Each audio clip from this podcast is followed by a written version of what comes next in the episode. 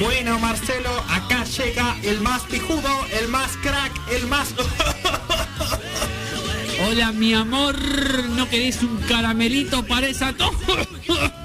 Yo hice un guiso que. Acá trajo unos ñoquis, pero no son como los del Estado.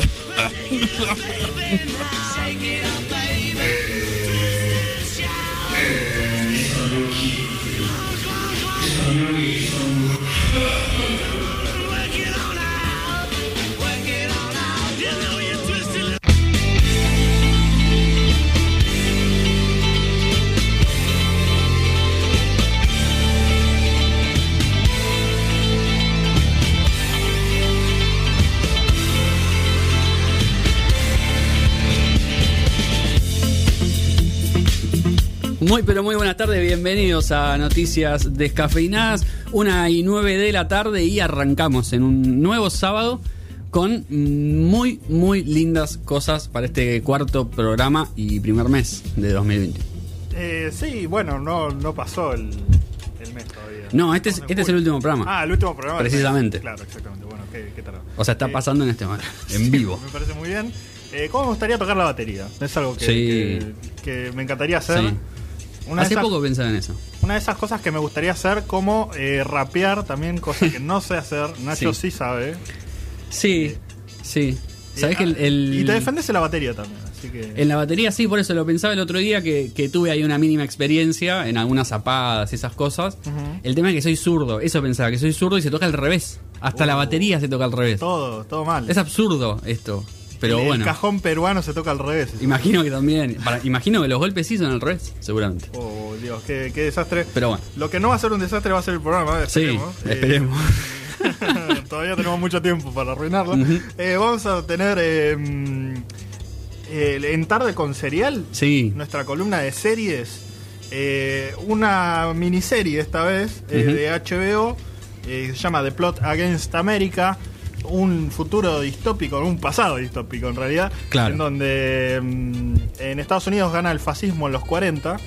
Así que interesante esa exploración eh, por allí. Y después tenemos eh, a nuestra invitada Celeste Bonomi, Sí. que va a estar hablando de eh, literatura japonesa, la historia, la literatura japonesa, algunos referentes eh, desde el pasado muy pasado hasta Sí, el, claro. modernismo. Eh, y mm, algunas noticias también sobre Ujú. eh, Britney Spears sí, se habló mucho esta semana de eso. y de este, un espionaje ruso, ¿puede ser? Sí, sí, señor. Bueno, Eh, lo cuando no, los rusos. Totalmente, sí, y muy de los, muy de la Guerra Fría igual la, la noticia. Eh, sí, los rusos consiguieron información fundamental para la vacuna, eh, espiando en Italia durante marzo de 2020. Así que vamos a contar un poco sobre eso también. Es muy linda la noticia, eh, no sé, muy interesante, muy pintoresca en algún punto. Recuerden que pueden seguirnos en eh, las redes, Sí. este, en Instagram Noticias Descafeinadas, en Twitter eh, arroba Noticias Des, en Facebook Noticias Descafeinadas también y subimos los programas de Noticias Descafeinadas completos en Spotify Noticias Descafeinadas. Exacto. Y te digo Noticias Descafeinadas una vez más, Noticias Descafeinadas. Sí, no probé eh, googlearlo a ver qué pasaba. Pero. mm, Debe salir, seguro. La, la última vez que lo hice, sí, salía lo típico, ¿viste? Facebook, eh, el Instagram, eh, seguramente ahora el Spotify, antes el Mixcloud y así. Exactamente. Así que Y- así nos encuentra. Y ahora vamos a pasar a un temita de Génesis, eh, que podría ser el tema de Matías Galarraga, porque se llama Alone Tonight. Eh, y después vamos, vamos con las noticias directamente. Ahí vamos.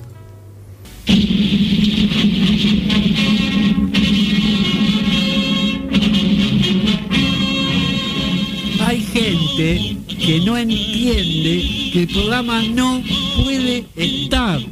¿Me explico o les hago un croquis?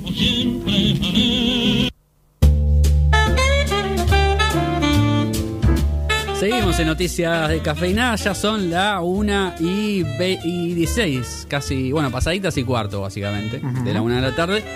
Y tenemos muchas noticias, una semana eh, muy cargada de cosas, como casi todo este 2021.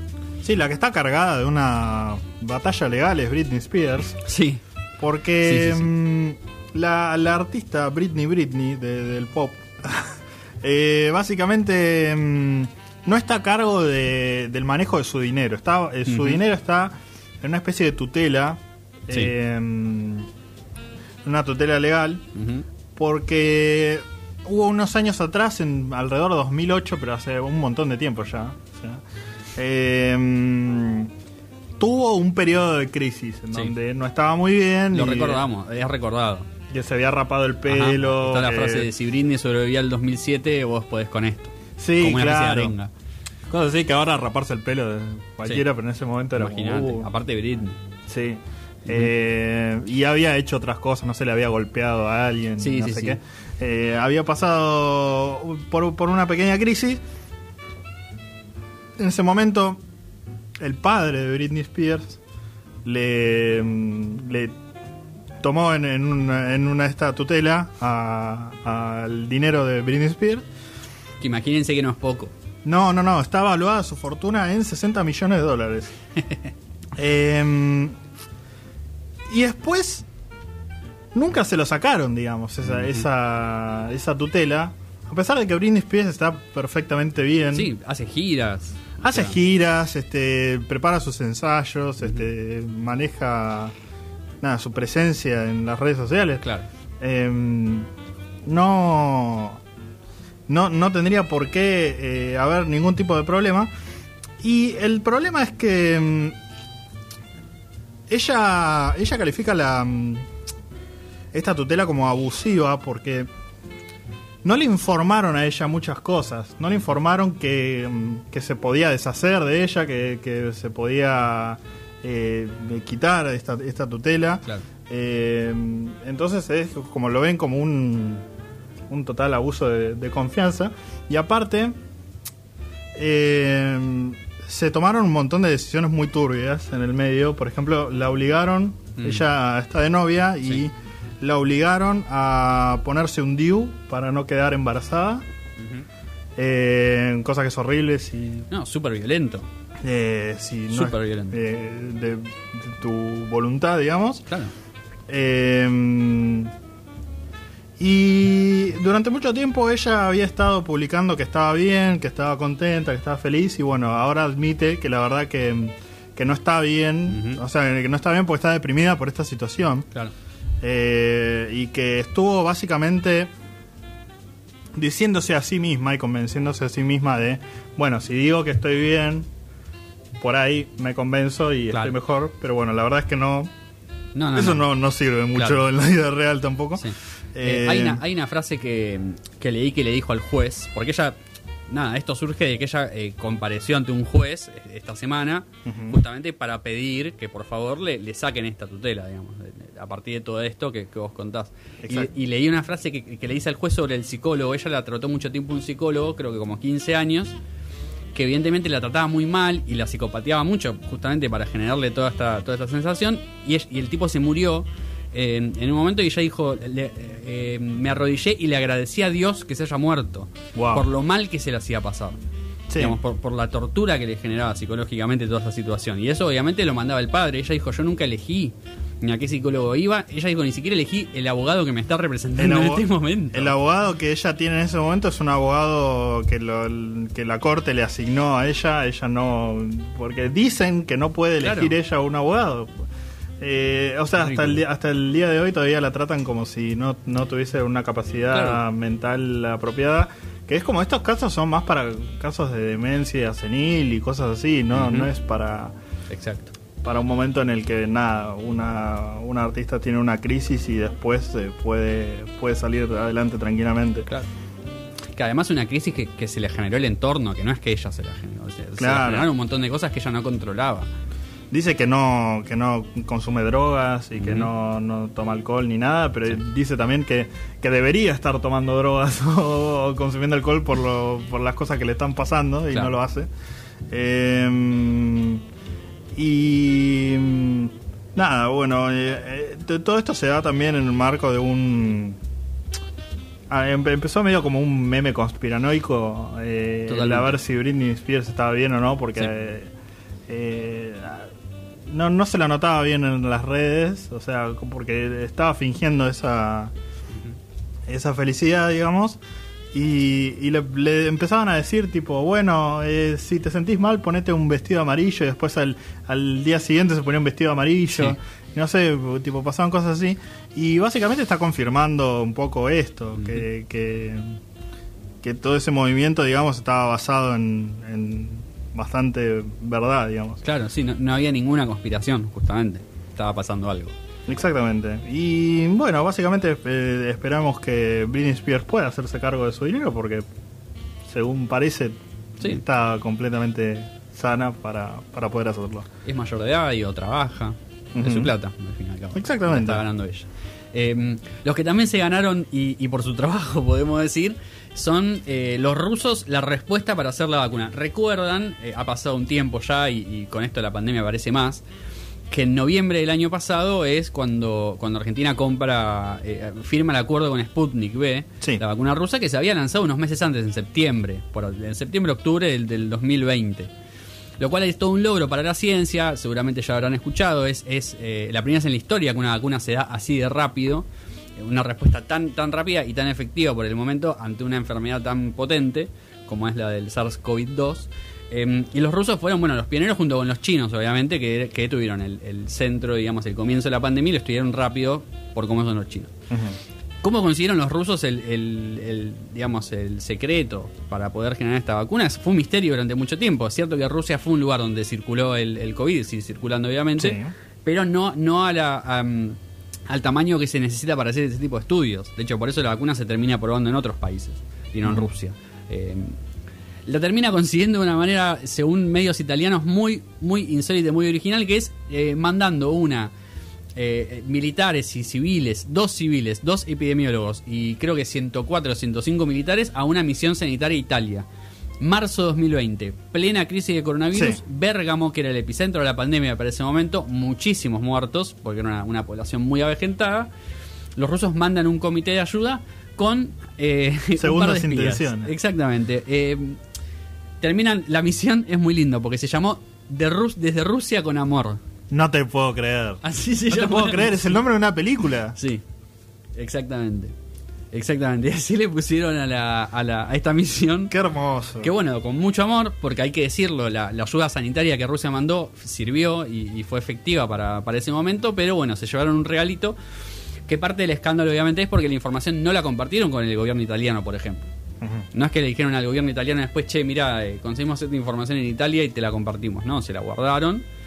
Eh, y de hecho esperaron a, dicen que esperaron un poco más a, a sacarla a la luz porque necesitaban más comprobaciones que las terminó consiguiendo China, Claro. que es una de las primeras en anunciar vacunas justamente. Pero eh, un, un hermoso dato de color muy de, de hace 50, 60 años. De espías mandados a un país para conseguir información eh, muy de película. La Guerra Fría sigue, sigue en pie, me parece. Sí, ahí anda Putin que debe estar contentísimo eh, con todo esto. Y con todo en general. Los que no están muy contentos, a- hablando de Europa, eh, estoy muy futbolero últimamente, me di cuenta. Ah, sí. Pero también me di cuenta que el fútbol está- se está empezando a meter en temas que antes no se metía. Eh, hay- está habiendo una, una ola una ola de derecha en, en el centro de Europa, eh, Sí. sobre todo en Polonia y en Hungría. Son dos países que son muy duros, sobre todo con la comunidad LGBT que, y bueno, con, con, eh, los inmigrantes también. Eh, y en este caso, Víctor Orbán, que es el primer ministro de Hungría, eh, le, le prohibió en las escuelas y en los eh, programas para chicos en la televisión eh, tener contenido LGBT Uf. e incluso prohibió publicidades que tengan mensajes de, de, mm, aprobación hacia esas comunidades. Mm. O sea, en- hubo una campaña de Coca-Cola, por ejemplo, que creo que salió en todo el mundo, que eran todas parejas del mismo sexo, y generó un revuelo en Hungría que, bueno, termina llevando en esta, en esta decisión. En esa misma semana, eh, Hungría jugaba con eh, Alemania, que jugaron esta semana por la Eurocopa, que se está jugando en, en varios países de, de ese continente, Hungría entre ellos, que puede, porque acepta público. Cancha llena en Hungría. Porque con la pandemia está muy bien, se imaginarán por qué después de escuchar esto. Eh, la cuestión es que los alemanes propusieron, como es el mes del orgullo además, en este momento, alumbrar el estadio donde se iba a jugar el Allianz Arena de Múnich con la bandera LGBT. Sí. Eh, un poco en respuesta a Orban, porque la Unión Europea eh, está pujando y está apretando para que toda Europa sea un lugar libre de, de odio, digamos, hacia, hacia las minorías. eh, Hungría y Polonia se le paran de manos con esto y en el medio el- la Federación Alemana propone eso. La UEFA se lo prohíbe. ¿Por qué? Ah, bueno. Porque esto es insólito. La UEFA dice que no son una asociación ni religiosa ni política. La misma UEFA que mm, eh, sanciona el racismo, por ejemplo. Sí. Es decir, el racismo está mal, pero la homofobia no está mal. O por lo menos así quedamos, digamos. Eh, el arquero alemán terminó saliendo con una cinta con, con la bandera de- del orgullo, obviamente. Lo sancionaron, le tuvieron que sacar la sanción por el repudio generalizado de, de la comunidad del fútbol y del mundo en general. Eh, y mientras tanto ahí anda Orban, que hay que decir que esta no es la primera medida que toma contra la, contra la comunidad. También eh, le había quitado el derecho a adoptar hace, hace un año o menos Uf.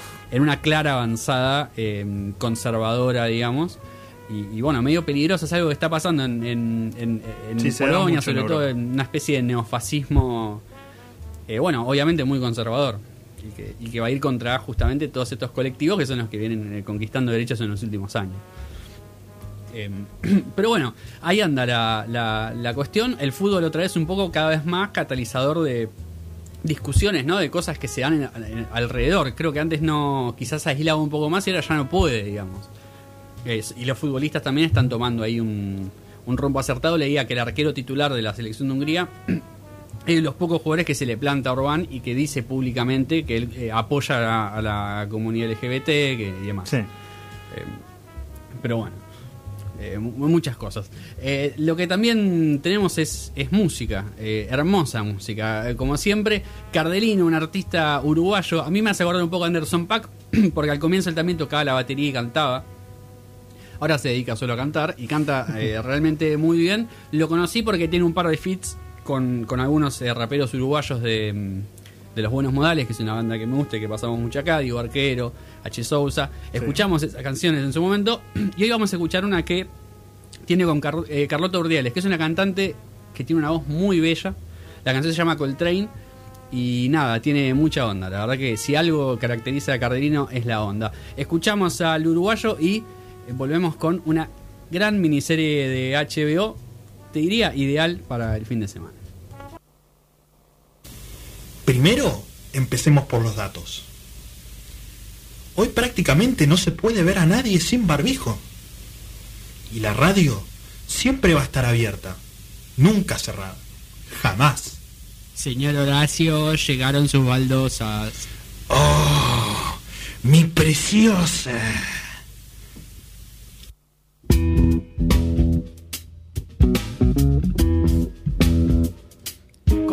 En noticias descafeinadas. Eh, me está costando mucho masticar. Estoy comiendo una dona. Eh, Mati trajo unas donas riquísimas. Sí, de, de Delicity, Que- pero marca Donut, porque me dijeron específicamente que eran de un proveedor externo Ah, bueno. que ellos no las hacían. Eh, No. Se lo pregunté porque estaba viendo a ver si eran vegetarianos o no, y, y me parece que no, porque Claro. las agarrás y ya te- quedan todas las manos aceitosas, Sí, sí, sí, así sí, que me tremendo. parece que no.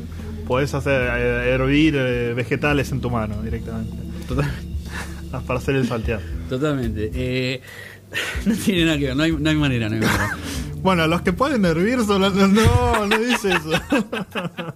No, que lo busqué, lo busqué. No, no, no, No, no, no. Bueno. Bueno, tenemos series. Hoy tenemos tarde Sí. con serial. No quiero dec- no, no es porque se me haya ocurrido a mí, pero me gusta mucho el nombre. Eh, porque es el programa de la tarde y Sí. son series. Básicamente. Bueno, sí, Eh, y podés sí, comer sí. cereal mientras las miras. Exactamente. Eh, que es Si querés. toda la gracia. Claro, si te gustan. Eh, lo que esperamos que te guste es eh, The Planta Against America. Esa es la miniserie que vamos a, que, que vamos a comentar hoy. Em, serie de HBO, serie del 2020.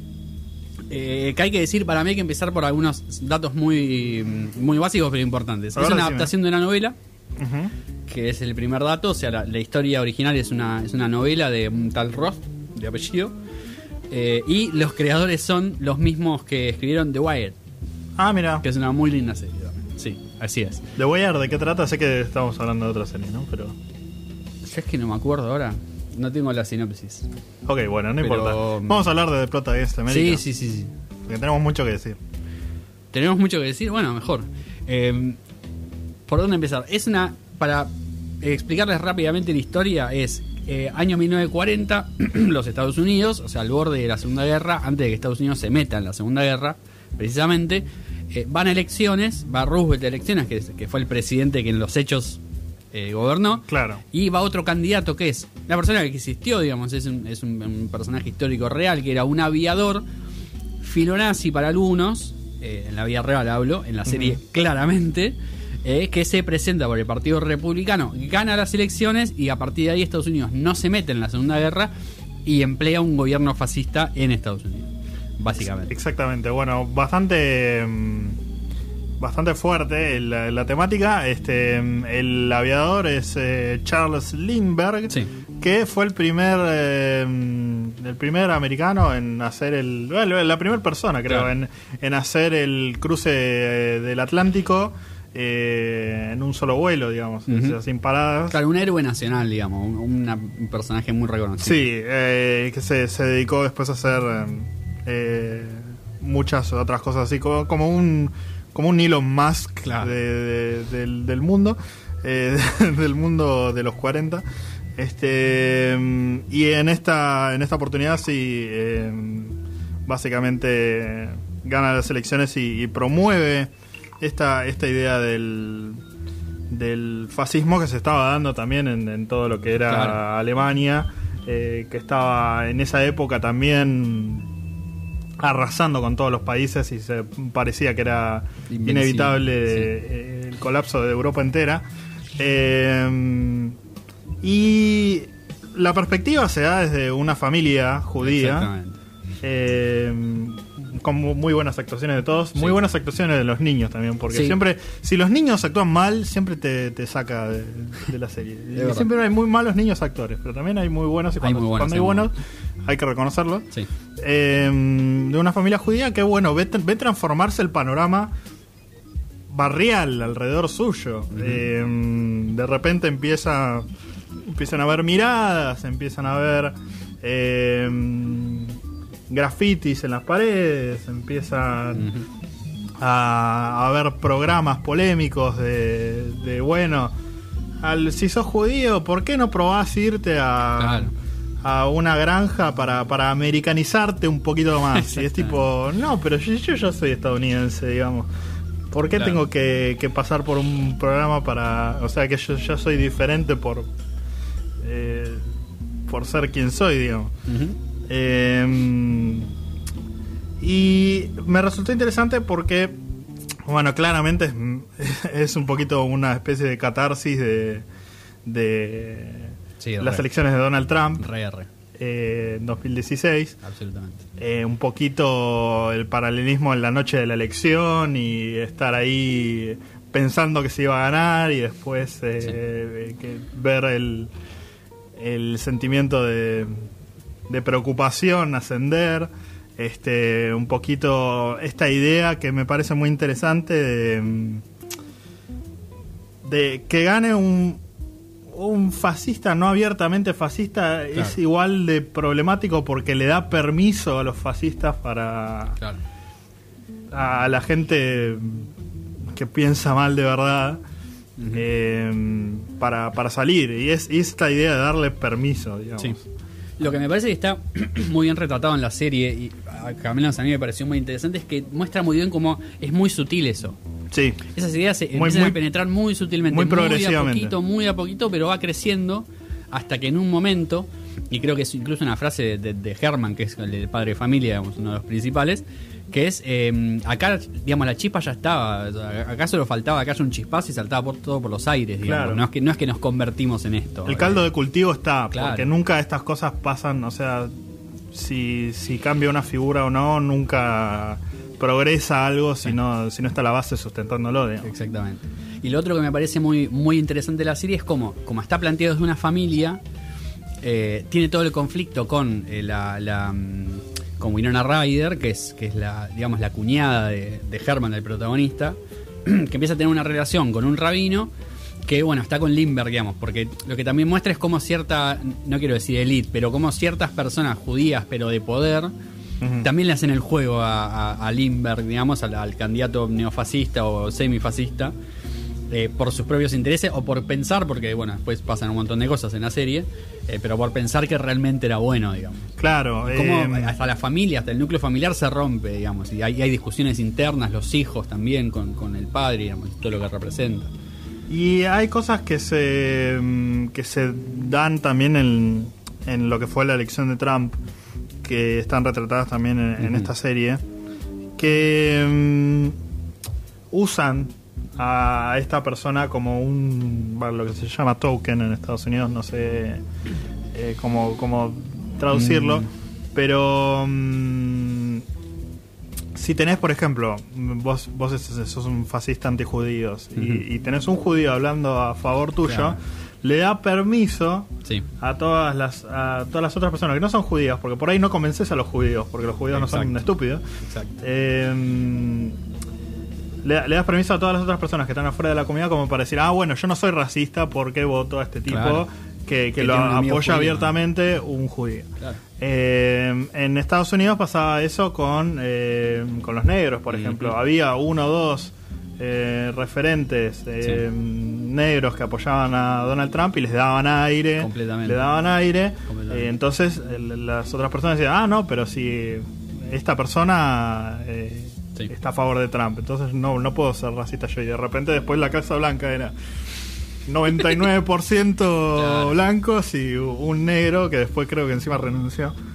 Eh, bueno, renunciaron todos en la, la Sí, Casa ya, Blanca de. Trump. ya ya No quedó, hablaremos no quedó de ni. Dios en la casa blanca. Claro, Eh, que no es lo que pasa en la serie. No. Porque en la, en la serie lo que, lo que sí tiene es que es tan eh, distópica la mirada, digamos, tan negativa en ese sentido, que el fascismo avanza, digamos, a mano firme y no... Porque lo que, lo que sí podemos decir en, en contrastación con la realidad es que en la realidad fue mucho más matizado aún.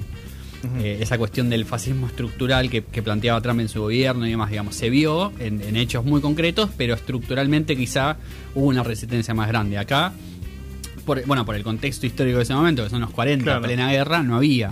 Y más como decía vos, que el fascismo en ese momento y el nazismo en particular estaban muy bien vistos. O por lo menos que esto lo planteaba también, eh, digamos que el libro lo, lo plantea, era una discusión de verdad. Sí. Adentro de Estados Unidos había gente que eh, de cara a la, a la Segunda Guerra dijo, bueno, si nos alineamos, o sea, si no nos metemos y dejamos que lo resuelvan ellos, eh, está todo bien. O sea, no, no hay por qué meterse a, a vencer a Hitler, no tiene nada de malo. Claro, que se da también en una discusión que, que uno podría decir que, que sería más benigna, digamos, porque es... Eh, ¿Y nos metemos en una guerra o no nos metemos en una Claro. guerra? Y es más compleja la, la decisión ahí.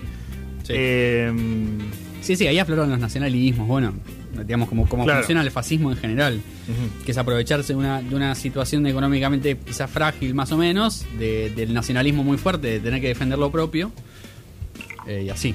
De hecho, es muy loco, voy a comentar esto porque me parece súper interesante, que eh, lo vemos mucho en esto, lo que decíamos, ¿no? De las minorías eh, bancando a, a candidatos que no los representan o que no defienden Sí. sus derechos, y eso es muy loco porque eso generalmente se, se planta desde eh, otra identidad. Es decir, cuando la minoría ve que el otro es otro, por ejemplo los migrantes, entonces el enemigo es el migrante, no soy yo. Porque yo soy americano o, o yankee. Claro. El problema es el mexicano. Y al mexicano lo convencen y dicen, no, no, el problema es el otro. Y siempre el, siempre el problema es otro, digamos. Y el problema para, para el candidato suelen ser todos. Al final. digamos, funciona un poco así. Sí. Pero bueno, se plantean mucho en Europa también, se plantea desde, desde este lado migrante ahora, sobre todo con el colectivo LGBT y con, eh, con los afrodescendientes de todo tipo. Se les dice, no, el problema es el migrante musulmán. Digamos, ese es el problema ahora. Veremos el día de mañana eh, qué, qué enemigo eligen inventar. Bueno, la serie, eh, eh, bueno, si les interesa el tema, obviamente es súper interesante. Yo diría que incluso si no te interesa tanto la política, eh, tiene momentos momentos de tensión, digamos, más, más íntimos o más de, De relaciones, Sí. claro, que, que también les puede llegar a sumar. Hay un personaje muy bueno que es el sobrino, eh, que empieza, empieza medio como un tránfuga pero termina siendo un personaje muy importante para el desarrollo. eh, bueno, no, no quiero dar muchos spoilers, pero eh, el- el- elige ir a la guerra contra los nazis a Canadá porque los Estados Unidos obviamente no podían, o sea, no, no iban, entonces, bueno, Claro. Todas esas cosas, ¿no? Como todos símbolos muy fuertes de, de- de lo que significa ser una minoría de- que te quieren exterminar, básicamente, es lo que pasa. Eh, Bueno, de, de. Plota Against America se Sí. llama, no sé si lo habíamos dicho por las dudas. Eh, por, por las dudas hay que repetirlo. Sí, sí. Exactamente.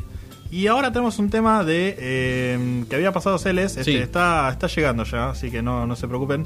Eh, Mitski, eh, sí, haciendo Nobody, o al revés, Nobody haciendo Mitski.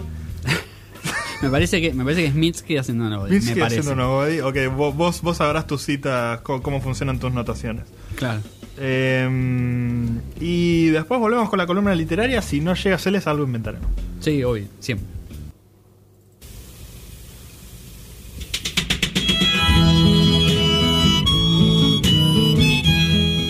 Esta cuarentena, vos pibe, quédate en casa. Quédate escuchando noticias descafeinadas. Nobody feels any pain. Bueno, me acabo de dar cuenta que estuve con el micrófono abierto todo el tiempo, así que por suerte me quedé callado. Menos mal. Sí, Menos mal que no salió nada malo. eh, Claro, menos mal que no puteé o algo de lo que suele pasar. A todas las, las personas a las que hemos insultado en este tiempo. Y. mm, alguien que no merecía ser insultado Ajá. es eh, Conan O'Brien. Porque. No, igual no pasó nada, ¿no? Ah, bueno. No merecía ser insultado y no lo fue. Claro, claro, está bien. Eh, Merecía más bien otras cosas. ¿No? Claro, exactamente. Merecía, merecía más éxito. Merecía más éxito. Eh, Conan O'Brien, una pre- persona a la que yo banco mucho, eh, un comediante Sí, sí. y presentador de televisión estadounidense, llegó a su fin de, de ciclo Histórico. De, programas de late night. Allá, viste que es muy famoso el formato de- del, del escritorio y el programa de entrevistas y esas Para, cosas. para la gente, lo, lo que hace Jay Mamón ahora, básicamente. Bueno, yo- yo- ahí me perdés un poquito, Eh, pero... Es lo mismo, es un Night Show, solo que se a las 9 de la noche. Ok. Eh, bueno, ya más o menos también. Creo que sí. Ah, claro, ¿no? Sí, horario central, digamos. Sí, Es, es, es la entrevista, digamos, de medio descontracturada con famosos muy famosos. Es como. Si algo tienen los Night Show es que suelen tener famosos de calibre. exacto. Sobre todo los, bueno, los buenos, digamos. Sí, Como lo, con lo que se pueden conseguir, claro. Claro. Eh, y bueno, básicamente mm, llega después de 28 años al aire Tremendo. a un cierre de estos ciclos. No, no va a desaparecer de la tele, va, va a enganchar un programa con HBO, Ah, mira. pero no va a ser Claro. late night. Mm, Eh, nuevos rumbos. eh, sí, veremos, veremos qué le depara el futuro a Conan. Se vienen cositas. Pero bueno, yo lo quiero mucho porque yo Sí. desde chico, eh, cuando estaba en el colegio, yo hacía publicidades en el, en el banco de, de mi colegio, eh, grabando con una tijera Sí. los dibujos para que no me los borraran. Entonces así los podía dibujar rápidamente y uno de estos espacios publicitarios de, de mi banco era para el programa de, de Conan O'Brien, cuando lo pasaban allá por ISAT. Sí. Eh, así que nada, le mandamos un saludo a, a nuestro amigo Conan. Y. Celes estaba por la catedral la, la Bueno. última vez que le, que le hablé, así que tiene que estar Sí, viniendo. sí, sí, sí. Quizá está pasando en este momento por, por acá por la ventana. Eh, para los que no nunca nos vieron en, en algún video viejo de YouTube cuando teníamos la cámara, hay una ventana eh, que nos muestra las hermosas calles de El Bajo de San Isidro. Estamos acá enfrente de la Plaza Mitre. Eh, no sé si es la plaza principal, pero creo que una de las más grandes y las más importantes porque está la catedral. Sí, que ahora está ¿No? cerrada. La plaza Eh, sí, ahora está cerrada, es un quilombo subir y bajar. eh, Sí, es un desastre. porque tenía, hay un problema que tenía la plaza y es que la calle que la bordea, una de las calles que la, la calle que la bordea, porque no, no hay otra en realidad, que sube, digamos, eh, no tiene vereda. No. Nu- Nunca tuvo, digamos, la vereda estaba, in- estaba integrada a la plaza. Claro. Que en realidad no era vereda, eran escaleras porque están, están en subida Sí. y en bajada. No, igual. Y Eh, ahora la está cerrada, está cerrada por, por lo que me dijo Cácerly por fines políticos. Y yo no Sí, quiero decir sí. nada. Es una interpretación que yo hago porque están, a ver, año electoral, Sí. como casi todos los, o todos los años electorales que hacen los municipios, obras.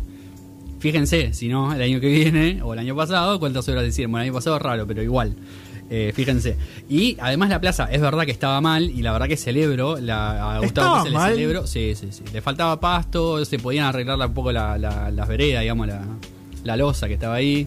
Sí. Eh, no, no sé si daba para, para cerrar rotos. toda la, toda la. No, la no hacía falta, no hacía falta la mega obra para la plaza.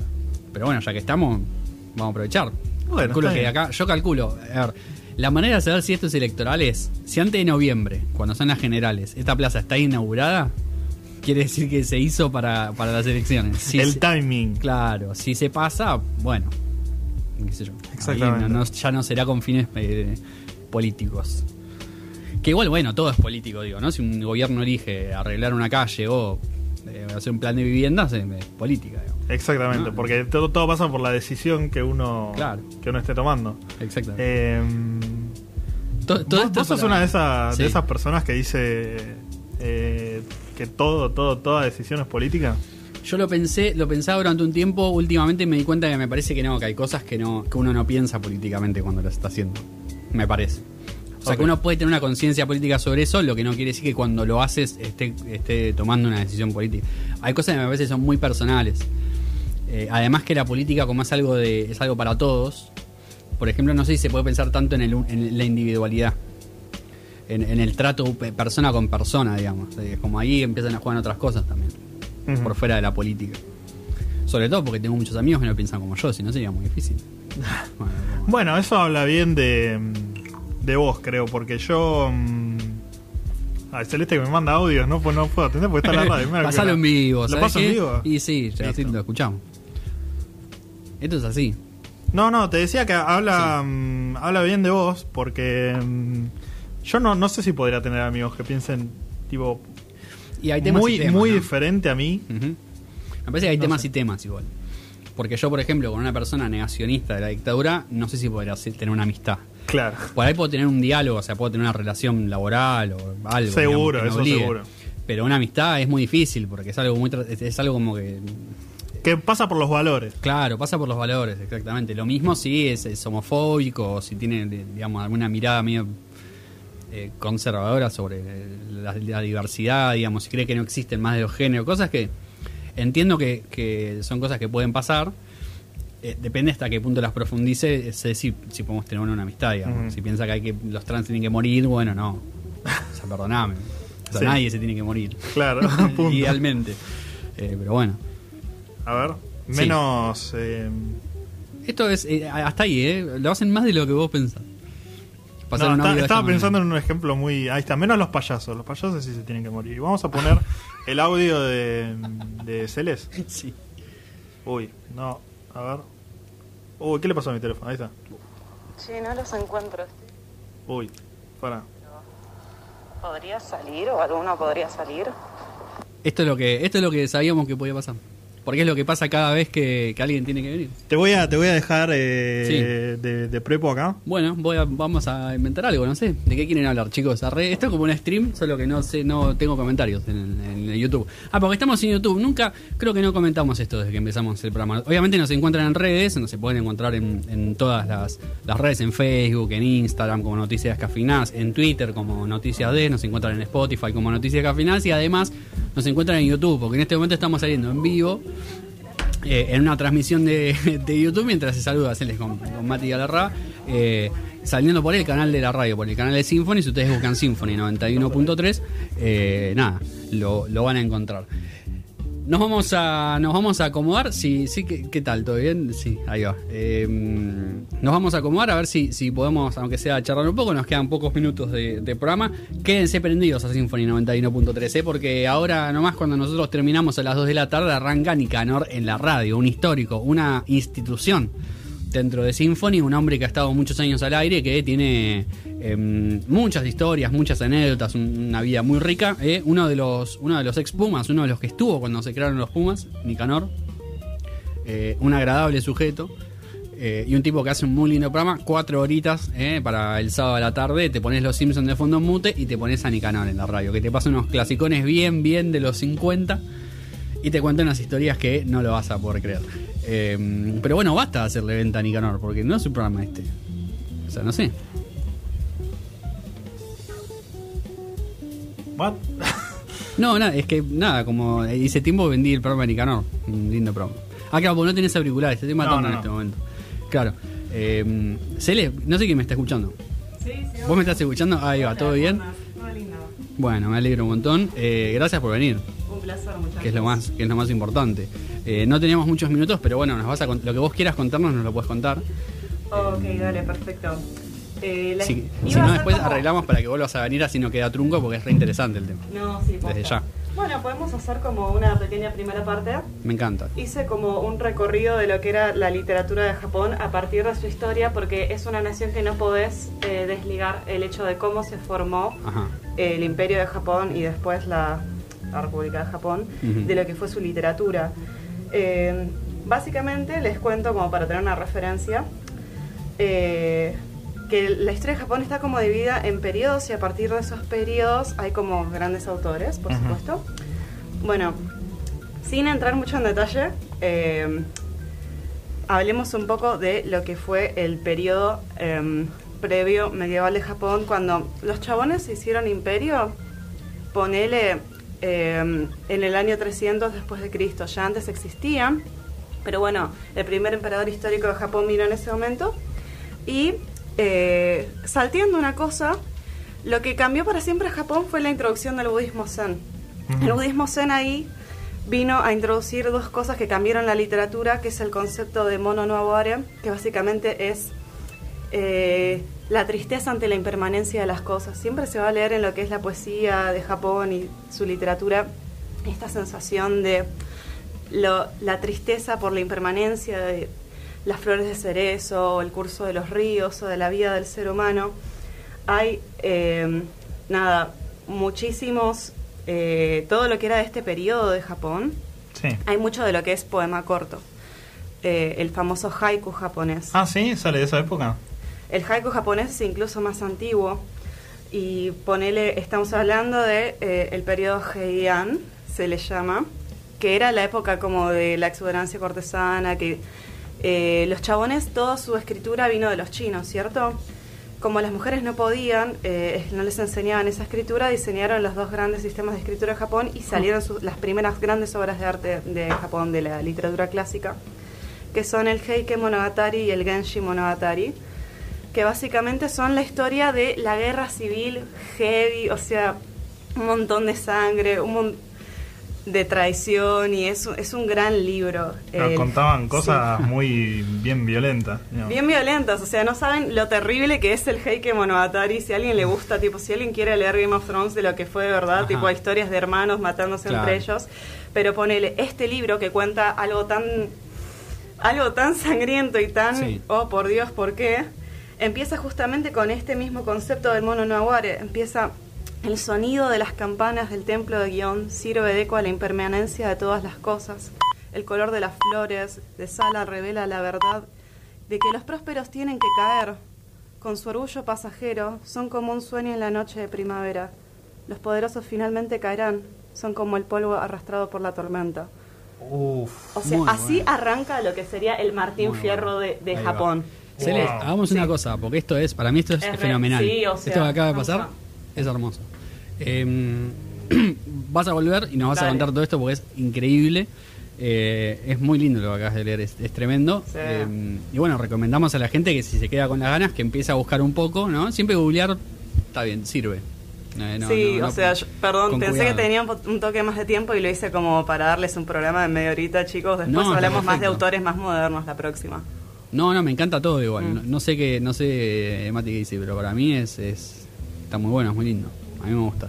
Em, bueno, arreglaremos y nosotros nos encontraremos la, la semana que viene porque, como les contaba antes, viene Nicanor, em, un histórico. La radio no importa, no voy a contar todo, ¿no? Vale como tres Don minutos, Nicanor. Basta. Eh, nos encontramos la semana que viene, una de la tarde, nos encuentran en Spotify, eh, queda el vivo de YouTube colgado si lo quieren ver y eh, bueno, Facebook, Instagram, Twitter para contarnos lo que encuentren sobre literatura japonesa, ustedes nos cuentan y nosotros les respondemos. Nos vemos, nos escuchamos la semana que viene, una de la tarde, Noticias Cafinadas.